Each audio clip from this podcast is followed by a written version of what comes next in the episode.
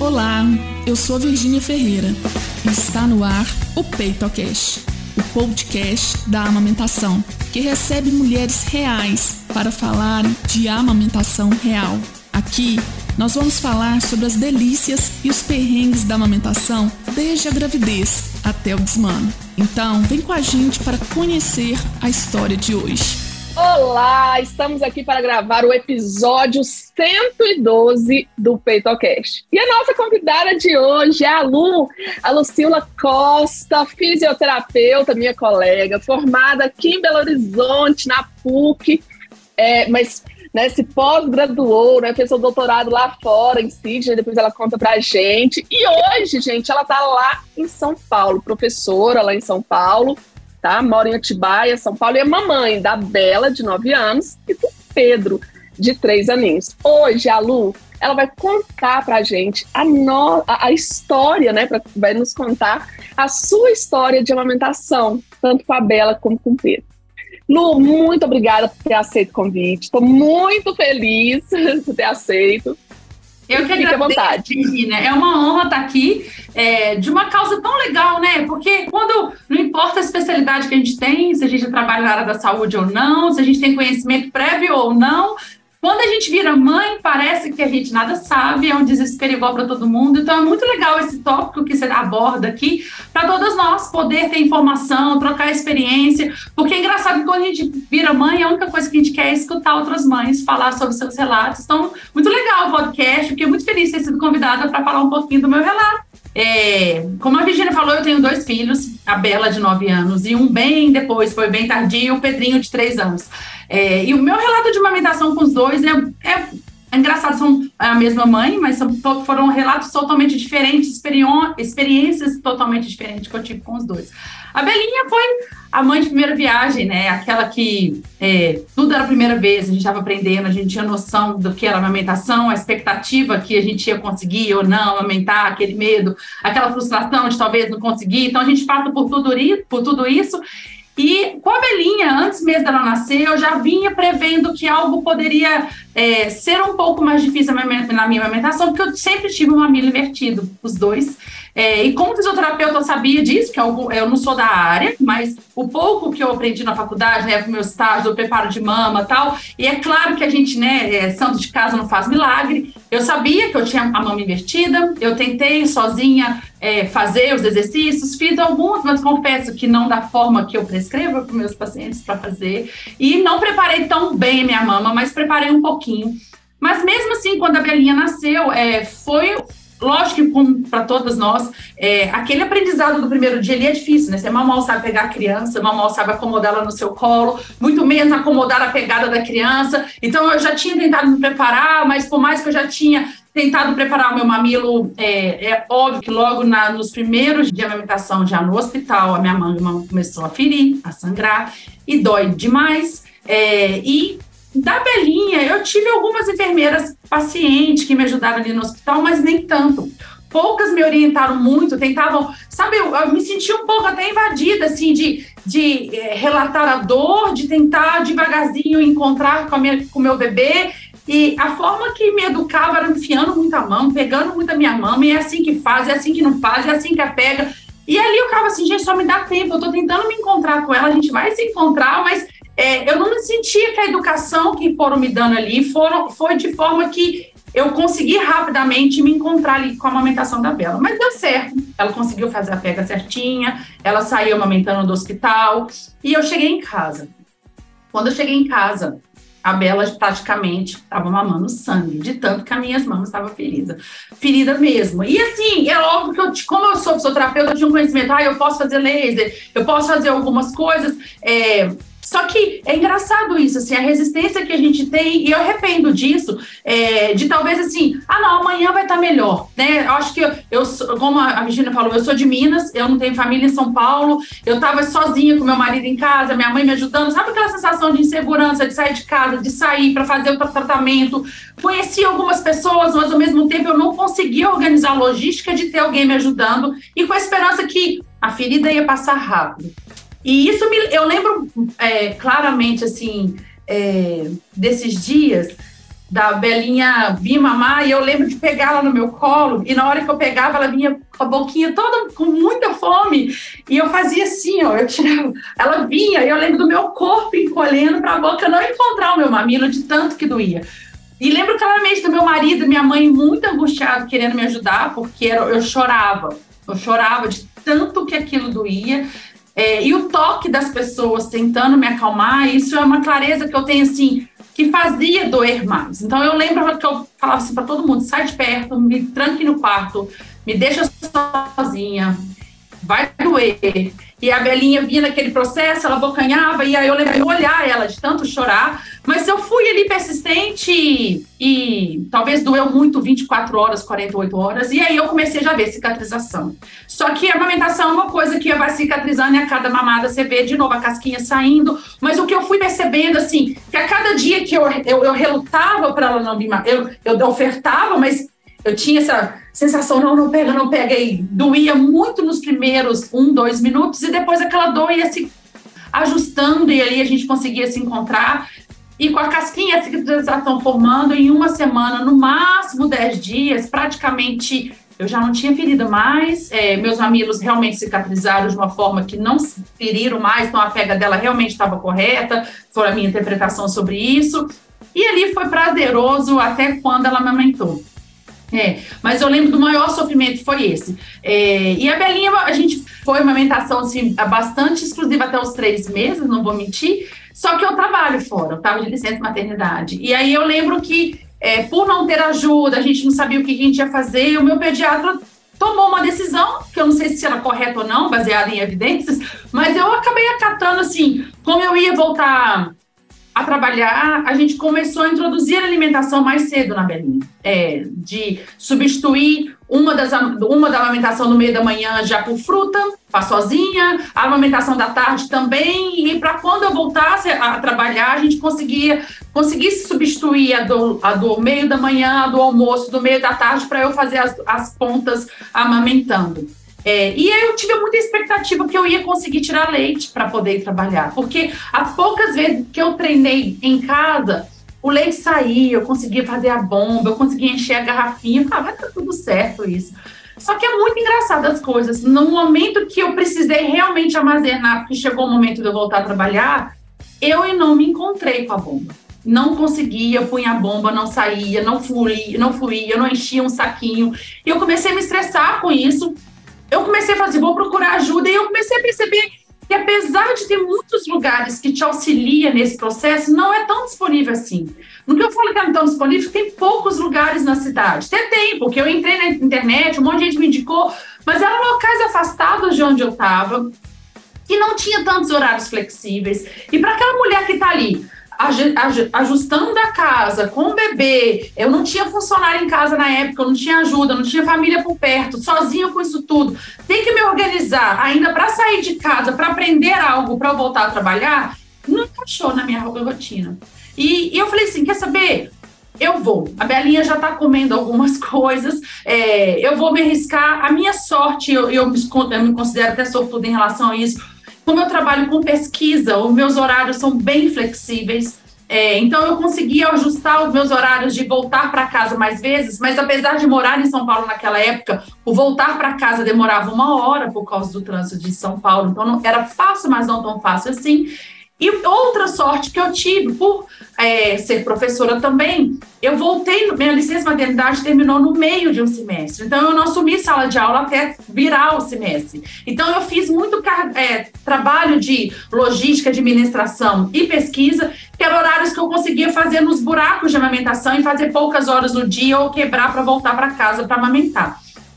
É, e aí eu pensei assim, e, e, como eu tinha uma, a gente tinha na época, a nossa sala de pesquisa era uma sala compartilhada, né, aquelas salas abertas que vários professores ficavam ali, e eu pensei, eu vou conseguir um cantinho na universidade para conseguir tirar o leite, que talvez fora de casa eu consiga com mais facilidade tirar o leite, porque em casa eu tinha dificuldade, que ao mesmo tempo eu queria tirar, eu competia com o horário da mamada dela e não era com tanto sucesso.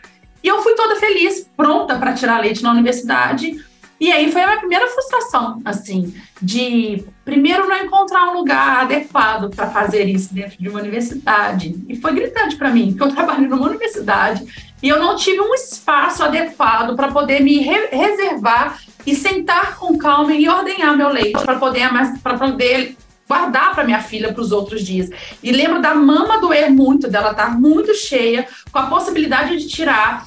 E meu escritório era numa sala aberta, o único, o único ambiente fechado era o escritório do meu marido, que na época trabalhava comigo, e ele, como era coordenador do curso, na época a sala dele era fechada, ele me cedeu a sala dele, mas eu olhava ao redor, sabe aquela dificuldade até de higienização? Eu ia no banheiro, lavava a mão, mas chegava no escritório, eu não estou fazendo certo, está contaminando, não está? E depois que eu ordenhava, eu olhava aquele leite e ficava assim, onde que eu vou armazenar com precisão até para casa? Não tinha esse espaço. E aí eu desisti. Eu desisti, falei, não, não, não vai dar certo isso. É, minha mama começou acostumada a amamentar só de manhã e no final do dia, né? Fazia o final da tarde e noite. E assim a gente foi até o sexto mês. Então, isso foi do quarto mês até o sexto mês. Até que um dia eu não me esqueço, assim, que Bela desmamou sozinha. Eu falo isso, que foi um dia de bastante choro, que eu pensei que eu ia amamentá-la por mais tempo. É, mas tudo talvez por causa da meditação de trabalho, não sei, a gente sempre tenta culpar a gente. Mas eu lembro claramente de ter ido para Belo Horizonte dar uma aula de pós-graduação e eu fiquei o dia inteiro dando aula nesse dia. E eu lembro de ter chegado correndo, acabou a aula da pós-graduação, atravessei BH, cheguei na casa da minha sogra. Quando eu peguei ela para amamentar, tava louca para amamentá-la, com saudade, aquele prazer gostoso assim. Ela cuspiu. Eu, Bela, mama, ela cuspiu. E eu falei assim: não, tá bom, ela foi só um dia. No outro dia eu acordei antes da aula de novo, pus ela no peito, ela virou. É, fui trabalhar meio chorosa, dei aula o dia inteiro, voltei para casa, pus ela no peito de novo. Ela não, ela recusou de não querer mais. E ali a gente já estava com introdução alimentar já bem andada. E a gente fez introdução alimentar, sem substituir muito por fórmulas, coisas assim. E assim, Belinha desmamou super tranquila e foi super perfeito. Então, essa foi a minha experiência com a Bela. Nisso que você trouxe, é, Lu, hoje se fala muito, a gente até tem que pontuar que isso foi há nove anos. Hoje se fala muito, né, das salas de amamentação, né, da, de possibilitar. E a gente vê nesse relato da, da Lucila tanto que isso é importante. Então, tanto para propiciar para ela, né, ali um momento para as mulheres, esse momento. Primeiro que não bate, né, Lu? Não bate a orientação da, do, é, do Ministério de Saúde, Sociedade Brasileira de Pediatria e OMS, de seis meses exclusivo, e as nossas licenças maternidades, né? Uma conta que não bate, né? Não bate. E outro isso, né? Nem todos os locais. Então, isso aconteceu com a Lua nove anos atrás. Mas, infelizmente, ainda existem muitas empresas, muitas universidades, muitos locais que não estão preparados para receber essa mulher que amamenta, que quer né, continuar amamentando. E, gente, a gente, a gente às vezes fala, né, assim, uma sala de amamentação. É um investimento. É, não é um investimento que demanda muito ônus, tá, Lu? Não, assim, é, é muito simples, espaço, né? não é que eu tô imaginando. Exato. E assim, e que faz toda a diferença tá? Porque a Lu tinha o esposo que tinha a sala, mas pensa as outras mulheres que não tinha, né, da mesma, né, que, que pudesse ter esse espaço. Então, lugar aberto que não dava ali para ela. Ô, ô, Lu, eu já tive mulheres aqui nos contando que retiravam leite dentro do banheiro. Então, tá? em, em multinacionais. fazendo. Porque, igual você falou, por mais que eu tinha a sala do meu marido, é, era uma situação que eu nunca gostei, porque assim, é, ele estava no a pós-graduação muito comum de ter um giro de coordenadores entre nós, professores. E naquele momento, meu, meu, meu, o meu marido estava como coordenador. E é uma sensação de não querer também abusar de uma sala, tipo assim, só porque eu sou esposa dele. Então, era uma situação muito desconfortável. Por mais que eu tinha, era uma situação que eu não queria usar, que poderia chegar qualquer pessoa para uma reunião e eu estar tá trancada na sala. Então, assim, é, é, isso que você falou assim. Bom, graças a Deus, que bom que passaram nove anos e muita coisa se mudou, mas a gente ainda vê a realidade em muito lugar. E eu fico imaginando assim: o banheiro era um lugar que você, você segura para não ir. É, e aí você fica muito naquela situação, tiro ou não tiro, eu tô dentro de um banheiro, o que que eu faço, né? O que que eu faço com esse leite depois? A gente fica até insegura se a gente oferta para o bebê depois, se tava, se contamina, se não contamina, e eu acho que é o desespero que nós, mulheres, passamos quando a gente tenta voltar ao trabalho e tentar ser mamãe daquilo que a gente gostaria de ser, segundo até a orientação da Organização Mundial de Saúde, igual você falou, né? Exato. Mas fica à vontade, conta pra nós agora do Pedrinho. Completando só um pouquinho, você falou assim, outra coisa que para mim era frustrante que hoje até as licenças é, maternidades, a gente, tem, a gente tem quatro meses de licença e mais um período de um mês, eu não lembro exato agora, vai falhar a memória, é, de, de, de, amamentação, na qual você pode ter é, folgas, janelas maiores para voltar para casa e amamentar. Ou você tem a opção de acumular isso né, junto com a sua licença maternidade, foi o que eu escolhi, porque as folgas que eu tinha de janela eu não vou lembrar a lei certinha, não dava tempo de eu chegar em casa para fazer isso. E aí, o que, que, toda mulher faz? Então, eu vou ficar um mês e meio em casa. Então, eu fiquei quatro meses e meio com a Belinha. É, porque, por mais que a lei te protege, ela é inviável de fazer em grandes cidades. Hoje eu fico pensando, morando em Atibaia, daria dar tempo de eu correr em casa cinco minutos, aumentar e voltar para a universidade, se fosse o caso. Mas em São Paulo, em Belo Horizonte, em cidades grandes, isso é impossível de ser feito. Então, eu acho que, é, eu sei que é difícil para o empregador, mas é, pensando na sociedade, em crianças, em mulheres, eu acho que faz toda a diferença esse acolhimento, porque nós queremos trabalhar, nós queremos produzir, mas nós também queremos cuidar do futuro das novas das, das gerações de forma correta. E o Pedrinho, né? Vamos contar o Pedrinho. O Pedrinho já foi uma sensação diferente. Eu demorei. Eu, minhas duas gestações eu escolhi ser mãe um pouco mais velha, é, por período de vida, assim, foi por escolha. Então eu tive a Belinha com 33 anos e o Pedrinho veio quando eu estava com 39 anos. Ele nasceu quase no gol dos 40, é, por dificuldade de engravidar mesmo do segundo. É, quando eu decidi, eu tive quase quatro meses, quatro anos, quase cinco com dificuldade de engravidar dele. E, e ele veio. E quando o Pedrinho veio, foi uma gestação muito diferente da primeira. É, eu considero toda diferente assim, porque eu não tive praticamente quase nada com a Belinha e do Pedrinho eu senti todos os possíveis sintomas e dificuldades, pesos e arrastamentos de uma gestação. É, mas o que eu quero dizer com isso assim, que durante a minha gestação do Pedrinho, é, eu até questiono, hoje eu questiono esse diagnóstico, eu fui diagnosticado como diabetes gestacional. É, eu questiono porque um exame deu alterado, é, aquele exame da glicose. E eu, como eu trabalho, para quem não sabe, eu trabalho, numa, eu, eu trabalho com pesquisa, eu trabalho muito com prática baseada em evidência. E quando você lê evidência sobre isso, é claramente até no laudo do exame manda repetir o exame em caso de positivo é, e não repetir o meu exame, apesar de ter pedido muito. E eu fui tratada como uma grávida é, diabetes gestacional. E aí eu fiz aquele, coloquei aquele sensor, medi, fiz um controle de alimentação e minha glicose não alterou a gestação inteira. Por isso que eu questiono. Não sei se foi a alimentação correta que eu fiz, mas como eu medi, eu estava com sensor e eu medi a gestação inteira, minha glicose ficou bonitinha a gestação inteira, mas o tempo todo, todos os exames, todos, todos, eu fui tratado como uma, uma, uma diabetes gestacional. E aí Pedro nasce com esse quadro na minha ficha. E aí, quando eu estava no hospital, isso me marcou muito com o Pedrinho, assim. Porque eu não esperava por isso. Eu acho que, assim, a gente. É, são coisas que, como não era na minha área, eram coisas que eu nunca busquei ler e me informar. Quando o Pedrinho nasceu, é, é, e aí eu falo isso com todo mundo, e não era porque eu já era mãe de segunda viagem, é um novo conhecimento com uma nova criança. Eu acho que o que me amadureceu da Belinha para o Pedrinho é de saber assim, Lucila, tenha calma. Se seu amigo sangrar de novo, você já sabe o que vai acontecer, sabe que vai passar. Então, eu já estava muito mais positiva em relação a isso, é, que eu sabia que isso ia passar. A segunda coisa que eu estava, que eu também estava com o coração calmo de saber que eu ia demorar um período para me adaptar com o Pedro. Era uma nova criança, adaptando a mamãe. Então, eu, eu já tinha essa calma de saber assim: nós vamos nos encontrar, filho. Pode demorar um pouquinho, mas nós vamos nos encontrar. É, porque é diferente o bebê de, uma, de outra criança. E, e esse foi o cenário.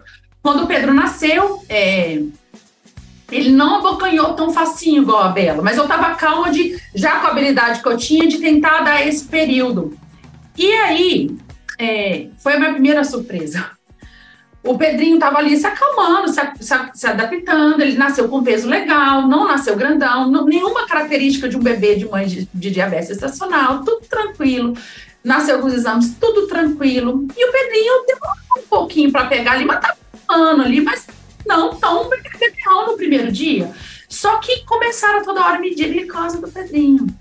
E aí, lógico que dá uma alteração ali, e, ah, porque você é mãe de diabetes gestacional, a gente tem que medir, porque isso pode dar no bebê. E aí, de repente, chega com um copinho de leite pro Pedro. E aí eu lembro de revolta, eu falei, que isso? Eu não quero que dá. E eu lembro de chorar, eu falei, eu não quero que dá. E eu lembro claramente das enfermeiras mal, mal explicar e falar assim, mãezinha, aí isso me irrita, mãezinha, a gente tem que dar. Você teve diabetes, teve... ah, isso é frustrante. Você teve não sei o que, e seu bebê, e eu lembro, olha, eu arrepio até de falar, nós temos que dar, porque eu falei, gente, mas o, olha, o exame que vocês acabaram de medir dele tá muito no limítrofe. Ele é porque ele não mamou ainda, deixa eu ofertar, minha mama tá enrijecendo, eu tô tendo leite. Vamos tentar.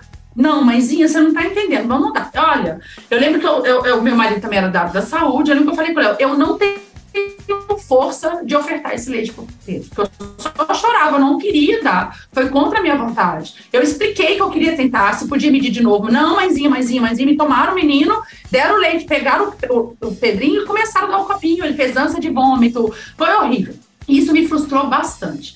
É, e aí eu lembro de ficar já chorosa no hospital por isso. E a segunda gestação eu lembro de ficar mais chorosa no hospital porque é muito diferente a primeira. A primeira eu estava toda apaixonada, entregue ali, deixando a vida se descobrir. A segunda, eu estava me deixando descobrir ao mesmo tempo com o coração em casa, que a Bela estava em casa, sofrida de não ter ela ali, aquela agitação do, de não ter um momento tão calmo no hospital, porque toda hora ela vinha, é, sabe? Era, foi diferente.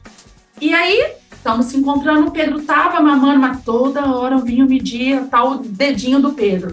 E ficava assim, mãe, olha, se ele. É, ameaçando assim, olha, se Pedro não mamar até tantos minutos, nós vamos vir com leite. E era uma pressão muito forte isso, assim, porque te traz o emocional de ter que forçar a amamentar o menino naquele período, senão eles viriam com leite. E já estava lá na ficha que a mãe tinha sido rebelde de não querer ofertar o leite. É, e aí a gente foi sofrendo. Eu lembro que eu fui dando, pondo minhas garrinhas para fora, só que eu também tive muito. Como foi uma gestação difícil, é, é, meu pós-parto também não foi fácil. Eu enchei horrores, eu tive é, prisões de ventres horríveis que me deu muita dor. Então eu também não estava bem para poder ter tanta força para brigar por uma causa. E ali a gente foi, e eu forçando o Pedro a mamar, não respeitando o horário de sono, com medo da mulher que vinha com leite com hora marcada. E foi um causinho, um caos ali. E lógico, minha mama começou a ferir um pouquinho, e eu já comecei, toda hora que elas vinham me colocar, aquela invasão da mulher te colocando a mão, você falou assim, calma, eu, eu vou conseguir, só me deixa sozinha, a gente vai se colocar, você não precisa ficar me vigiando. Se ele não mamar, eu sou madura o suficiente de te chamar e avisar que o meu bebê não mamou. Mas elas não, não deixavam, eu senti bem invadida, assim. É, e, e aí, eu, sempre, na Belinha quanto no Pedro, eles tentavam para não ferir o biquinhos de silicone. É, no Pedro não tinha tentado ainda, da Bela tentou, a gente não se adaptou, não, não fluiu e por isso acho que talvez sangrou tanto, não sei, não deu certo lá na Bela. E do Pedro, eu lembro desse caos e numa madrugada. Isso me marcou muito para você ver que pessoas fazem diferença. Sou louca para saber o nome dessa mulher, mas a minha memória não me faz lembrar. É, se um dia o rosto dela me lembra, se um dia eu ver ela na rua, eu vou agarrar ela e agradecer. Eu lembro de uma madrugada, Pedrinho, meus crianças sempre dormiram bem. Já tinha um novo protocolo depois de seis anos que as crianças já ficavam no seu quarto, porque o da Belinha, eles tiravam a criança na madrugada, ela dormia né, lá no berçáriozinho. Agora, com o Pedrinho já era diferente, a criança ficava 24 horas no quarto. Eu lembro do Léo dormindo bem, eu, eu do, já, aí foi aqueles, aquela noite que eu já tive calafrio, porque a mama realmente encheu, eu senti a mama dura, aquele que eu, tipo assim, eu preciso pôr esse menino pra mamar, que tá doendo demais, Pedrinho dormindo, e a gente dormiu, Pum, apagou todo mundo. E eu lembro de eu acordar com um toque macio, eu falar assim, mãe, eu vim, eu vim, eu trouxe o leite do Pedrinho. Posso ofertar? Aí eu, eu lembro de acordar assustado e o Léo não acordou. E eu lembro que, na hora que ela falou isso, eu explodi em choro. Eu falei, eu dormi. Aí ela falou assim: por que você está falando isso? Porque eu pus o relógio para despertar uma hora antes de você chegar para na hora que você chegasse, ele tá com a barriga cheia e você não apertar o leite para ele. E eu falei, eu lembro de me culpar. Eu falei, eu dormi e o meu relógio não despertou e você chegou às três da manhã oferecendo leite para ele, que estava lá na prescrito que eles iam fazer isso. Quando eu falei isso, explodindo de choro, e minha mama, assim, minha camisola já estava toda molhada, assim, eu lembro dela falar comigo assim, muito empática, foi a única do hospital, por isso que me marcou. Ela olhou para minha cara e falou assim: mãe, tá prescrito, mas eu não vou fazer isso com você. Eu vou, eu vou, vamos acordar o Pedro. Eu vou te dar o Pedro. Eu vou te dar o tempo que for. Tente amamentar o seu filho. Para de chorar.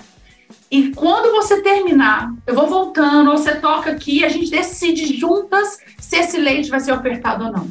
Vamos fazer assim, eu vamos. Aí ela falou assim, posso te ajudar agora no início? Eu falei, pode. E aí, como minha mama estava muito cheia, meu bico invertido, ficava tenso e invertido, era difícil a pega. E aí eu ficava assim, é, e eu ficava assim, me deu um tempo que eu tenho que ordenhar a, a, a parte de, de a mama para o bico ficar flexível, eu conseguia puxar. Aí ele, ele, meu bico sai fácil, pra, meu mamilo saía fácil para fora, bico a mineira, né? Fisioterapia falando bico. é mineira isso. É, meu mamilo saía muito fácil para fora, então eu ordenhei e tal, consegui. Só que ela viu que estava já ferido. Ela falou assim: você tá com dor, não tá? Eu falei: eu tô com muita dor. É, mas calma, eu falei para ela assim: eu vou me encontrar. Eu contei a história da Bela. Ela falou assim: mãe, me espera mais um pouquinho. Você está de acordo da gente tentar o bico de silicone? Eu falei com ela, já preconceituosa, assim, para olha, eu já tentei com minha filha, não deu certo, não traz, não. Ela falou assim: vamos tentar só mais uma vez? Aí ela me explicou que o hospital não estava incluído, que deu um curso, se ela se, se, se, ela se importava dela buscar, e a gente tentar. Eu falei, não, vá. Você falou, então, gente, comigo que vai. Ela foi espetacular ela posicionou, ela me ensinou, ela, ela ficou me ensinando a fazer a suga do Pedro, transferir para o bico de silicone, do bico de silicone colocar. Menina, foi colocar. O Pedro mamou igual um bezerrinho. Minha mama não sangrou, eu não senti nenhuma dor. Ele mamou tanto, ela viu ele esvaziando as duas mamas. Ela falou assim: vamos medir agora? Mediu, tava tudo tranquilo o exame dele. Ele falou assim: viu, mãe, ele não vai mamar o leitinho. Você conseguiu, acho que ela me acalmou tanto. E na, ela falou assim: eu vou escrever aqui que ele mamou. Na manhã seguinte, claro, não era ela mais, chegou a outra general e falou assim: vamos tomar o leitinho? Eu falei: opa, olha na ficha, ele mamou de madrugada. Ah, você quer tentar? Eu falei, gostaria, por favor. Aí ela foi mais gentil, deixou eu tentar, o Pedro mamou. E aí pararam de ofertar, né? Eu falo maldito leite pro Pedrinho. E foi maravilhoso, porque eu fui para casa é, de uma forma, usando aquele bico de silicone, que eu não consegui com a Bela, de uma forma maravilhosa. É, o que a gente foi fazendo? Ele mamava, ele começava com bico de silicone, no final da mamada eu tirava ele direto no meu seio. É, e aí, assim, a gente foi é, querendo, é, né, a mama mais firme, mais né, é, preparada para eu tirar isso. E a gente foi fazendo isso, assim, diariamente em casa. Eu começava com o bico para não sofrer, para ter confiança. E aí, a gente, cada dia, tirava mais, deixava menos, até que chegou um ponto eu não tive sangramento, não tive um leve dor comparada com a Bela mínima. É, e o Pedro, em questão de 10, 15 dias, esse biquinho de silicone já não estava comigo mais, ele já estava mamando 100% na, né, na minha mama, sem nenhum sofrimento. E foi um bebê que mamou até um ano e três meses. É, praticamente aí sim, como foi um menino de pandemia, porque três meses, é, quando eu estava com três meses de licença maternidade, começo foi março, né, de 2020, é, então meu último mês de licença, ele estava todo mundo já em casa, é, acabou a minha licença, eu não precisei sair de casa, então o Pedro foi exclusivo, sem introdução alimentar até os seis meses, com seis meses que eu comecei todo o processo lento de introdução alimentar, e ele fez bonitinho, é, ele continuou, aí eu continuei ofertando, né, por demanda livre, o peito assim como ele quis, e assim a gente foi, deu um ano e três meses, e ele só parou com um ano e três meses porque eu precisei tomar um medicamento, é, que a bula era claríssima, se estiver amamentando, você tem uma escolha, ou aguardar para tomar o medicamento, ou desmamar. Eu falei, ah, quer saber, um ano e três meses, o menino tá um touro, é, comendo tudo que pode estar na frente, nós, eu decidi desmamar, foi graças a Deus a minha história de desmame com os dois foi a mais tranquila possível. No dia que eu falei assim, amanhã eu não oferto mais, ele nunca mais enfiou a mão na minha blusa, nunca mais pediu, não sofreu, foi igualzinha a Bela. Então foi uma história mais prazerosa ao longo de todo o período é, e mais sofrida dentro do hospital e da Bela foi mais leve no hospital e mais sofrida durante o período que eu fiquei em casa. É, é, muito interessante essa questão da empatia, né? Então, quem sabe essa, essa profissional vai escutar ah. o PeitoCast, se identifica aí, ó, pelo Silvio você lembra vontade de um abraço. É, é, você falou onde você trabalha, você trabalha no Santa Joana, você trabalhava lá em 2000. 2019, Mas assim, eu, eu cheguei em casa e falei, eu preciso agradecer essa mulher, até como profissional da saúde, eu juro que eu pensava assim, a diferença de um profissional da saúde empático. Aquela pessoa que é o que eu acredito na área da saúde, aquela pessoa que escuta o paciente, não chega impondo as verdades, porque eu, eu não vou culpar as outras. Ela estava prescrita, era uma mãe que tinha diabetes estacional na sua ficha, era, era o que o médico tinha prescrito. Mas a outra, ela escutou. A diferença é que ela falou assim: eu tô vendo que você não vai, né? Que você não vai prejudicar o seu bebê, seu bebê tá bem, tá dormindo. Se ele tivesse mal, não tava dormindo, ele tá estável, tá, tá todo clinicamente estável. É, então, tipo assim, ela foi segura até nisso e falou assim: por que não te ouvir? Por que não tentar? Por que não tentar mudar esse quadro? É, então, assim, eu acho que para qualquer profissional de saúde, eu acho que tem que escutar, eu acho. É, que foi tão pouco que ela fez, é, e e fez tanta diferença. Sim. Que eu sou grata e ela, essa mulher. E que tomara que ela, ela te todas. E ela te ocitocinou, né? Então, assim, você estava num quadro todo ali, né? É, de possível inibição né, desse reflexo, né? Não deixando o leite sair, mas você tinha leite, né, gente? Né, você conta isso muito bem. E na hora que ela te dá essa segurança e mostra que você, né, a sua opinião, ela virou para você e falou assim: vamos definir juntas. Né? Então, assim, o protagonismo, o, o empoderamento mesmo, né? trazer para você, não, peraí, você também pode. Gente, uma mãe, né, igual a, a, a mais interessada ali no bebê alimentar era justamente a mãe, a Lucia. É, é. Né? Então, assim, fantástico. Então, temos que realçar, sim, essa empatia, ela é fundamental, esse respeito e, né, é, lembrar que nós profissionais, nós não estamos ali para julgar, né, para determinar. Nós estamos ali para sugerir e apoiar, né? Lu, então, vamos lá. Dessas duas histórias, qual que é o maior perrengue? Quando você olha para trás assim, não, esse dia foi o maior perrengue da minha amamentação, das minhas histórias de amamentação. Ah, é difícil pensar perrengue. Eu acho que os perrengues surgem com amamentação na rua. Eu acho que, assim, eu sou frustrada muito com isso, assim, da dificuldade que nós temos de amamentar os nossos bebês em lugares públicos. Eu acho ridículo essas frases que tentam proibir, é, né, é, coibir, e, e os olhares da população para uma mãe amamentando. As pessoas olham um, um, um, seio como se fosse, nossa, ela está se mostrando. E eu fico pensando assim, é tão hipócrita, né? Que as mulheres hoje estão tão à mostra, e na hora que uma mãe está ali amamentando um filho, fica todo mundo com os olhos, assim, querendo ver alguma coisa. E todos os perrengues que talvez eu tive era, era dificuldade de não ter um espaço e, de, de sentir olhares de, de, eu falei assim, eu vou sentar onde eu tô, no meio do shopping, eu vou pôr meu nome fora e vou andar. Eu era dessas, mas ao mesmo tempo que eu era dessas, eu me sentia muito olhada, então os perrengues começam a surgir, na hora você começa a pôr fralda na cabeça, e fralda não sei aonde, você começa a cobrir, o menino cai, e a roupa cai, e você não consegue se, se ajustar dentro de tanto cobrimento para fazer uma coisa que é totalmente natural. Não tem um animal que não amamente o seu, o seu filho, inclusive nós, seres humanos. Por que, que existe um tabu tão grande com a amamentação que a mulher tem que trancar numa sala de um shopping? Porque, ah, mas é falta de respeito com quem tá andando, ah, ninguém precisa ver o seu seio. A gente, não olha, é só olhar. É uma cena tão pura, a amamentação. E hoje, quando eu vejo, eu fico tão feliz de ver mulheres sem, sem pudor amamentando e fico muito triste quando eu vejo mulheres igual eu em algum momento uma fralda, mordendo o planinho para amarrar aqui na outra, para tentar o menino de baixo. E, e, e, te faz rir depois da situação, mas eu fiz muito isso, né? Por, por receio aos olhares, de tentar fazer e no final sair toda molhada de tanto suor, por tanto pano que tinha em cima de nós dois. É, de, de, tentar aumentar, assim, é, de perrengues, eu acho que eu, que eu, que eu lembro foi de situações difíceis mesmo, de fazer isso na rua. É, é o que eu vejo na minha cabeça agora. e a maior delícia?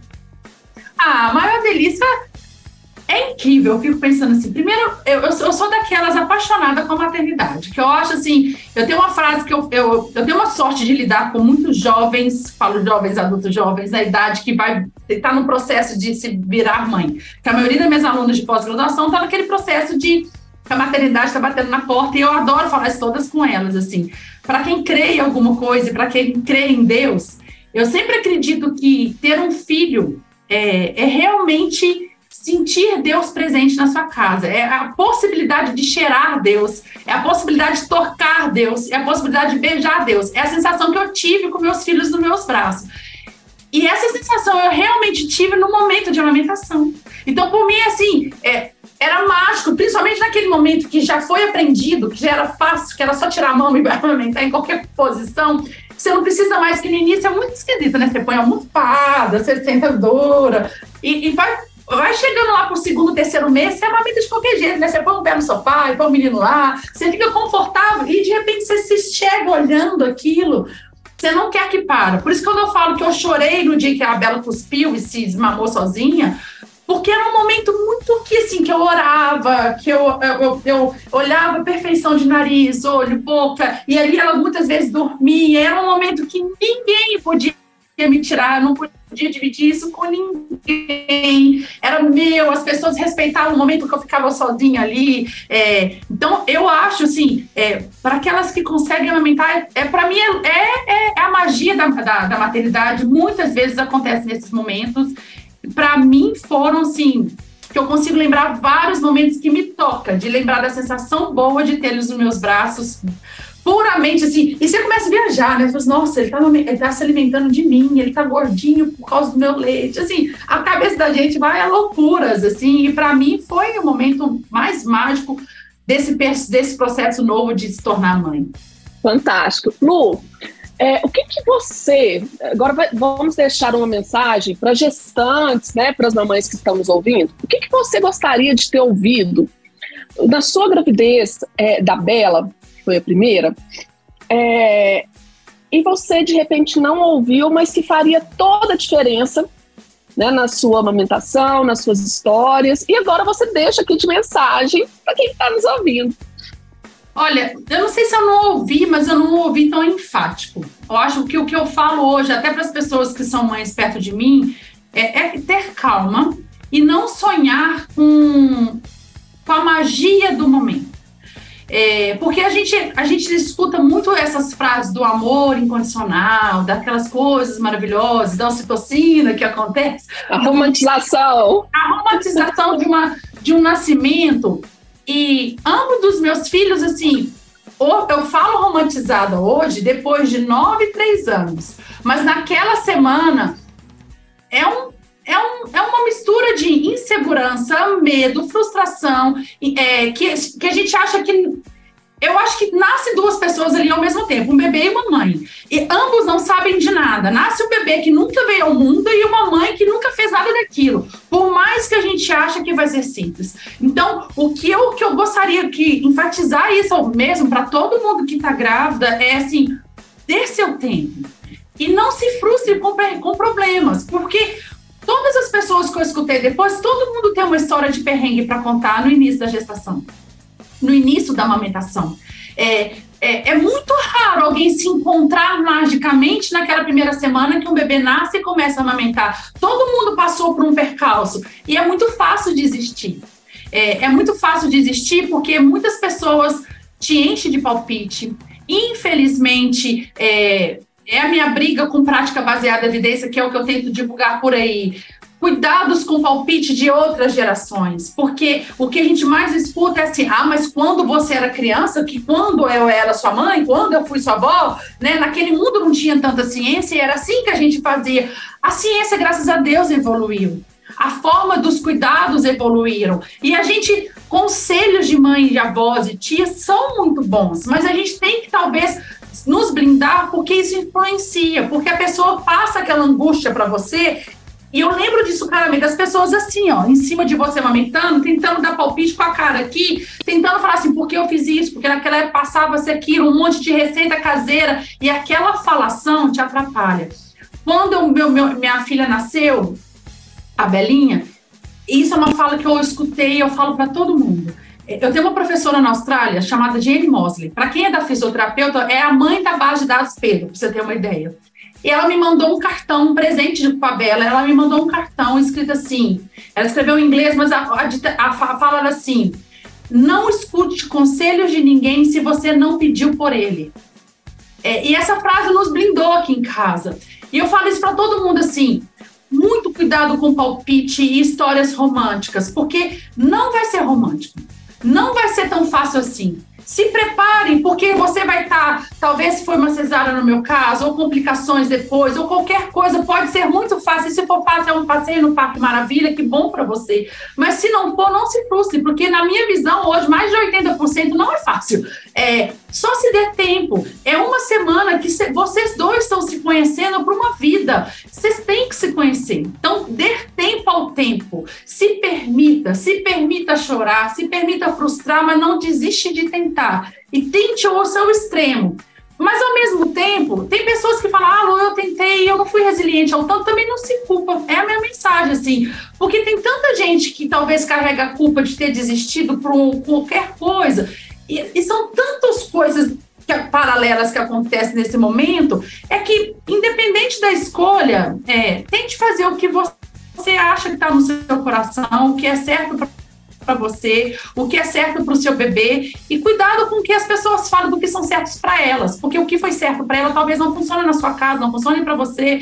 É, e isso é um canal tão grande para a gente se frustrar com os sonhos dos, dos, outros e virar um canal de depressão pós-parto, de, de, de de uma culpa eterna que a gente não tira. Então, eu gostaria de ter escutado isso mais, sabe? De, de não ter ouvido muito histórias das pessoas que talvez são histórias delas, é, sonhos delas e querer que eu a realizasse por elas. É, eu gostaria que as pessoas falassem, essa é a minha história, mas faça a sua, do seu jeito. É, eu acho que a natureza é tão sábia que faz a gente se encontrar nesse processo, e cada uma vai se encontrar de uma forma levemente diferente da outra. É, e hoje tem muitos recursos que, que facilitam esse processo. Acho que a gente deveria usar mais e ter mais disponível, igual eu comentei no da Bela, de saber que os recursos estavam ali, de ter muitas pessoas já te auxiliando, mas hoje eu vejo já com, hoje, um dia de hoje, o quanto de número de pessoas que tem para te auxiliar na amamentação, de ter esse serviço sendo ofertado com mais clareza, é, e de conscientizar as mulheres que talvez é preciso ter ou não, se ela quiser ou não. É, então é isso, assim, cada um tem a sua história e peça ajuda para aquilo que você quer ajuda, e não que a pessoa acha que talvez você precise de ajuda. Eu acho que talvez era o que eu queria ter escutado. Fantástico. Então, ó, palpiteiros que estão nos ouvindo, lembrem disso. Ai, porque o que não falta na maternidade é palpiteiro, né, Lu? Palpite demais. Eternamente é palpite demais. Ô Lu, e eu quero convidar quem está nos ouvindo para ouvir aquele episódio do PBcast onde vocês entrevistaram a Melânia. E foi fantástico que você e Léo colocam sobre a vulnerabilidade, que mesmo, gente, né? Quem ainda não caiu a ficha, a Lu é a musa, né?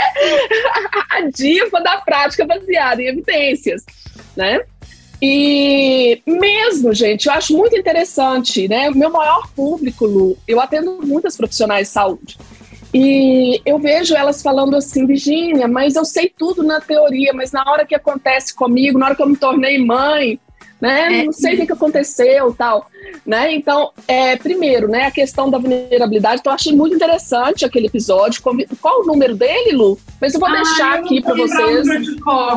Mas a, a, a, Melania é assim, ela é excepcional. A gente queria ter falado mais, sobre, mas tinha tanto assunto para falar. E eu acho também que para nós mulheres é um, é um, episódio imperdível, assim, de tanto. Sim. É, eu vou descobrir o um número aqui, mas assim, é, é isso. Eu acho que eu, eu, brinquei lá no episódio que eu falei assim: não existe pessoas mais vulneráveis do que noivas e grávidas. Porque noivas, Exato. assim, é um sonho que você vende qualquer coisa para noiva, né? Você tinha um orçamento, de repente está casando com um orçamento três vezes maior do que aquele. Porque você está vendendo sonhos. E maternidade, querendo ou não, você está vendendo sonho também. Então é muito. E sonho com medo. E esse medo estando presente, quando a gente vira mãe, essa fala que você falou é perfeita. Ah, você tem um monte de profissional que quando vira mãe, a gente não, não é diretamente, a gente aplica isso no, nos nossos filhos. É, e isso eu senti na pele, né? É, igual você falou assim, eu sempre. Eu, é, é muito engraçado isso assim. Eu falo muito de evidência, eu aconselho todo mundo a buscar tratamentos que têm evidência, mas quando você está num, num, período de vulnerável, é muito fácil de convencer. É muito fácil alguém chegar para você e falar assim, igual o Pedrinho, olha, seu filho, se não tomar o leite aqui agora, o copinho de leite, ele vai, sei lá, ok, começa a comer, por medo que ele ia complicar, chegaram a falar comigo que meu filho ia para UTI se ele não tomasse. Aí eu acabo assim, gente, o menino tá ótimo aqui na minha frente. Alguma. Eu tinha momentos flashes de lucidez, de olhar o menino, porque eu conseguia ver ele clinicamente bem, porque eu sabia avaliar, ao mesmo tempo, aquele medo assim, e se eu estiver errando? E se eu estiver querendo peitar uma médica porque eu estou errando, né? É, e, e, e, ela é uma situação vulnerável, assim, porque se realmente... Aí vem a culpa. Isso, se acontecesse algo de pior com meu filho, eu me sentir culpada pro resto da vida. Então, é muito fácil te vender milagres nesse momento, te vender coisas milaborantes, desnecessárias, em momento que você está vulnerável. E aí eu fico pensando assim, vou além das mães que ainda tem, que nascem com uma criança que é especial ali no momento, né? É uma, é, então, uma criança que tem necessidades especiais naquele momento, aí ela vira um portal de qualquer pessoa ofertar qualquer coisa que ela quer, porque ela não conhece, não deu tempo dela se aprimorar do assunto, não deu tempo dela pôr o pé no chão por isso. É, eu tenho uma sorte que o Léo também trabalha com isso, meu marido, e, e várias vezes que eu ia no impulso materno, várias vezes, e eu chegava no carro e ficava assim, mas Léo, a falava assim, Lu, você caiu no gatilho de venda. O Léo falava assim comigo, gente dava risada. Porque ele ficava assim, calma, e, eu, e olha como é engraçado. Eu mesmo sabendo, por ser meus filhos, eu ficava cega em fazer leitura. Eu fazia umas leituras embedadas, é, lendo os rodapés que não precisava ler. E aí o Léo vinha com uma visão mais cética, lia falava comigo, ele ficava assim, não só ler de novo, aí o livro, nossa, é mesmo, né? Cair no gatilho total da pessoa. Mas eu fico pensando assim, isso sou eu que tenho conhecimento de leitura de artigo, de evidência científica, que consigo sair informação. E eu fico pensando, milhares e milhares de mães não têm, infelizmente, milhares e milhares de profissionais estão aí o dia inteiro te ofertando coisas que não deveriam ser ofertados, que não foram testados cientificamente, que não tem comprovação que aquilo funciona e muito mais. Eu fico brincando que a frase que eu mais odeio no mundo infantil, que as pessoas tentam me convencer, minha família tenta me convencer até hoje de fazer isso com minhas crianças. Lu, quando você era criança você fez isso, que no mata engorda, está toda saudável. Gente, essa frase não é verdadeira. Fez e não morreu, fez, fez e não morreu, né? Aí Exato. Assim, oh, mas era para morrer, era para morrer. Mas uh, essa frase é perigosa, porque é, se a gente não sabe o efeito de alguma coisa, a gente também não sabe o efeito colateral. Não quer dizer que um Deus que eu não morri, que outra pessoa com um, um quadro levemente diferente do meu possa morrer, possa ter uma complicação, pode atrasar a melhora ou, ou qualquer coisa assim. Então, muito cuidado com essa frase assim, ah, mas não faz mal também. Você não sabe se não faz mal, não foi testado, nem se faz bem ou se faz mal. Então, se temos coisas que foram testadas que faz bem, para que, que você vai usar alguma coisa ou cair numa falácia que não foi testado em lugar nenhum? Então, assim, é, a gente tem que tomar muito cuidado, porque nesse momento que eu acho que é, já que você falou que seu público são mães, que estão agora se tornando mães, cuidado. Então, toda vez que te ofertar algo, é, para, vá para casa, reflita, pensa, converse com seu marido, busque informações de outros profissionais, confirma essa informação antes de sair atropelando fazendo as coisas. Porque sem querer é muito fácil, porque a gente está num processo com muito receio de algo dar errado. Por insegurança daquilo que você se tornou, que é mãe, e a gente nunca sabe se a gente vai ser uma mãe boa, perfeita, protetora o suficiente. Então, e vai sim. Então, só cuidado que as pessoas te colocam numa, numa posição de vulnerabilidade para te vender algo que talvez não precisava naquele momento. É, então, só escuta o episódio, porque a, a Melania faz cada coisa, assim, de falar o tanto de nós, mulheres, caímos enciladas por causa dessa vulnerabilidade que a gente tem o tempo todo. Exatamente, então é fantástico. Eu vou deixar o link, tá, gente, nos stories, para vocês ah, não perderem. Eu acho que, assim, junta aí né, o, o, esse podcast, né, o PeitoCast, e escutem também para complementar, porque aí vocês vão ter uma informação totalmente, assim, segura. E só chamando atenção, gente, é, é interessante, né? Que assim, eu falo muito isso, Lu. Infelizmente, a nossa sociedade não. É, infelizmente, a nossa sociedade não vê a amamentação como ciência, né? Ainda julga a amamentação, ah, né? Eu ouço vários profissionais falando isso, ah, né? Não precisa estudar amamentação, não. E eu estudo amamentação, tem simplesmente 26 anos, né? 26 anos, então assim, e luto por essa prática né, do manejo da amamentação baseado em evidências, tá? Porque assim, já vimos várias coisas também, por exemplo, eu tive a minha menina, né, há 25 anos, e na época se falava, né, coloca casca de banana, né, é. tal. Totalmente. Sim, então, assim, é, é usado. Você não tem noção do número de receita que eu recebi para cicatrizar rápido o meu mamilo. Foi assim, se eu tivesse anotado, daria um livro de relatos de histórias absurdas que mandaram fazer com o meu mamilo. As compressas quentes em época de empedramento, engurgitamento, então, gente, assim, né, é, para né, ter segurança e ter um manejo adequado, né, sigam também aí orientações baseadas em evidências.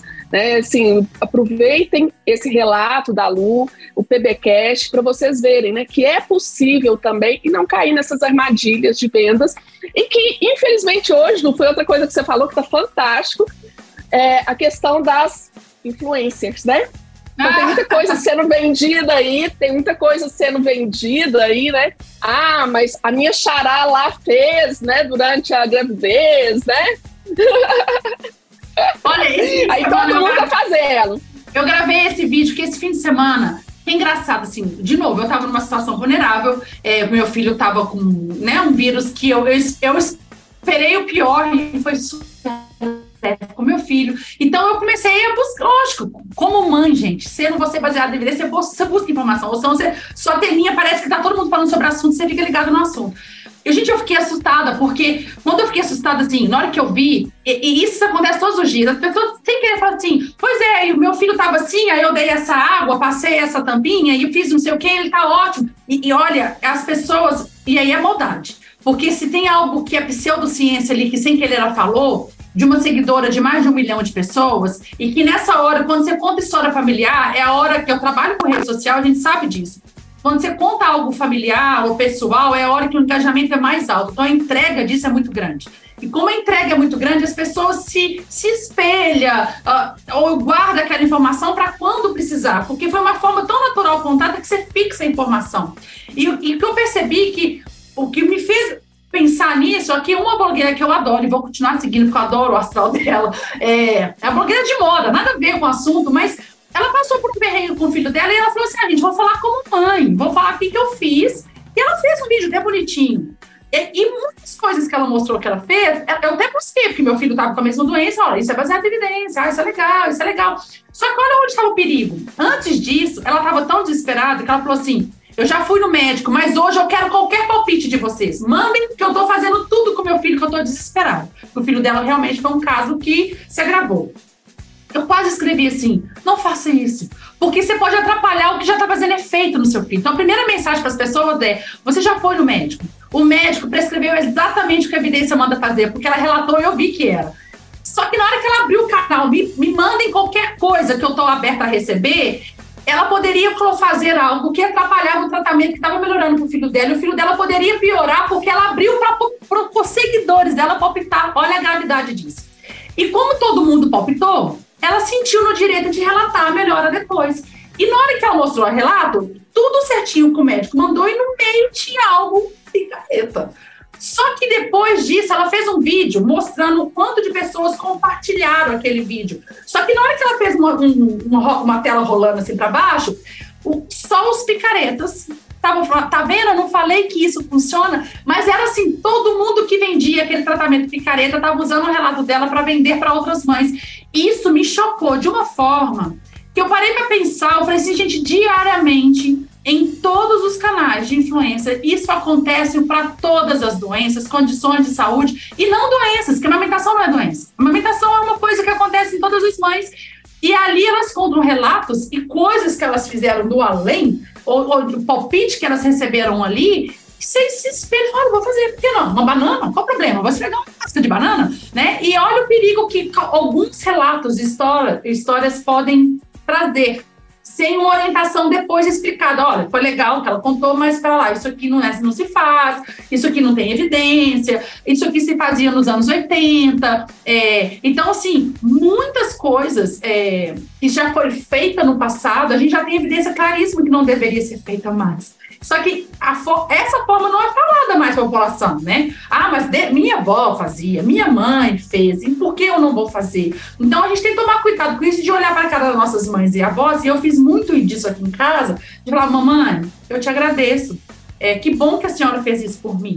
Mas deixa eu te ensinar que hoje já mostrou tomar um mocilon, né? Dar uma mamadeira de farinha láctea com um bebê de três meses, não deveria, é muito açúcar.